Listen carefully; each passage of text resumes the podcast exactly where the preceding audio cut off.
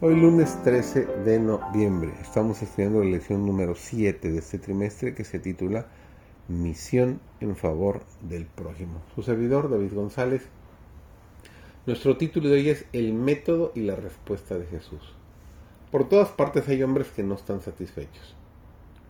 Anhelan algo que supla la necesidad del alma. Un solo ser puede satisfacer esta necesidad. Lo que el mundo necesita, el deseado de todas las gentes es Cristo. La gracia divina que Él solo puede impartir es como agua viva que purifica, refrigera y vigoriza al alma. Jesús no quiso dar a entender que un solo sorbo del agua de vida bastaba para el que la recibiera. El que prueba el amor de Cristo lo deseará en mayor medida de continuo, pero no buscará otra cosa. Las riquezas, los honores, y los placeres del mundo no le atraen más. El constante clamor de su corazón es más de ti. Y el que revela al alma su necesidad aguarda para satisfacer su hambre y sed. Todo recurso en que confíen los seres humanos fracasará. Las cisternas se vaciarán, los estanques se secarán, pero nuestro Redentor es el manantial inagotable. Podemos beber y volver a beber y siempre hallar una provisión de agua fresca. Aquel en quien Cristo mora tiene en sí la fuente de bendición, una fuente de agua que salte para vida eterna. De este manantial puede sacar fuerza y gracias suficientes para todas sus necesidades. Cristo aclarará su palabra a todo aquel que lo busque con sinceridad de corazón. Aquellos que estudian la palabra de Dios con corazones abiertos a la iluminación del Espíritu Santo, no permanecerán en las tinieblas en cuanto a su significado.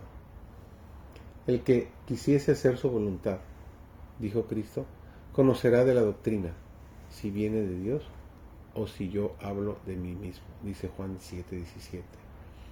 Todos los que acuden a Cristo en busca de un conocimiento más claro de la verdad, lo recibirán.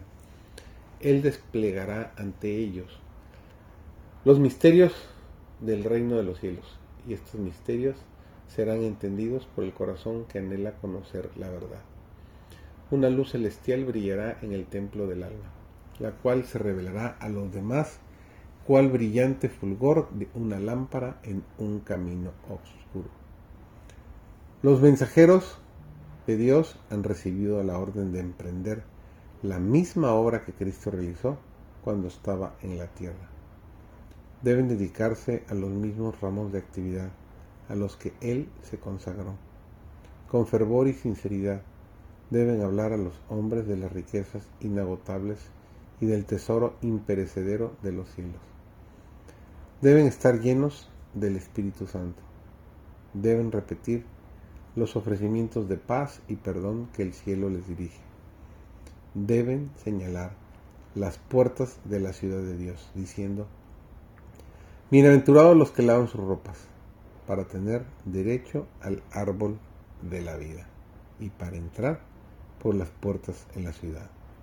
Nos lo dice el libro de Revelación, Apocalipsis, el capítulo 22 y el versículo 14. Que tengas un muy bendecido lunes.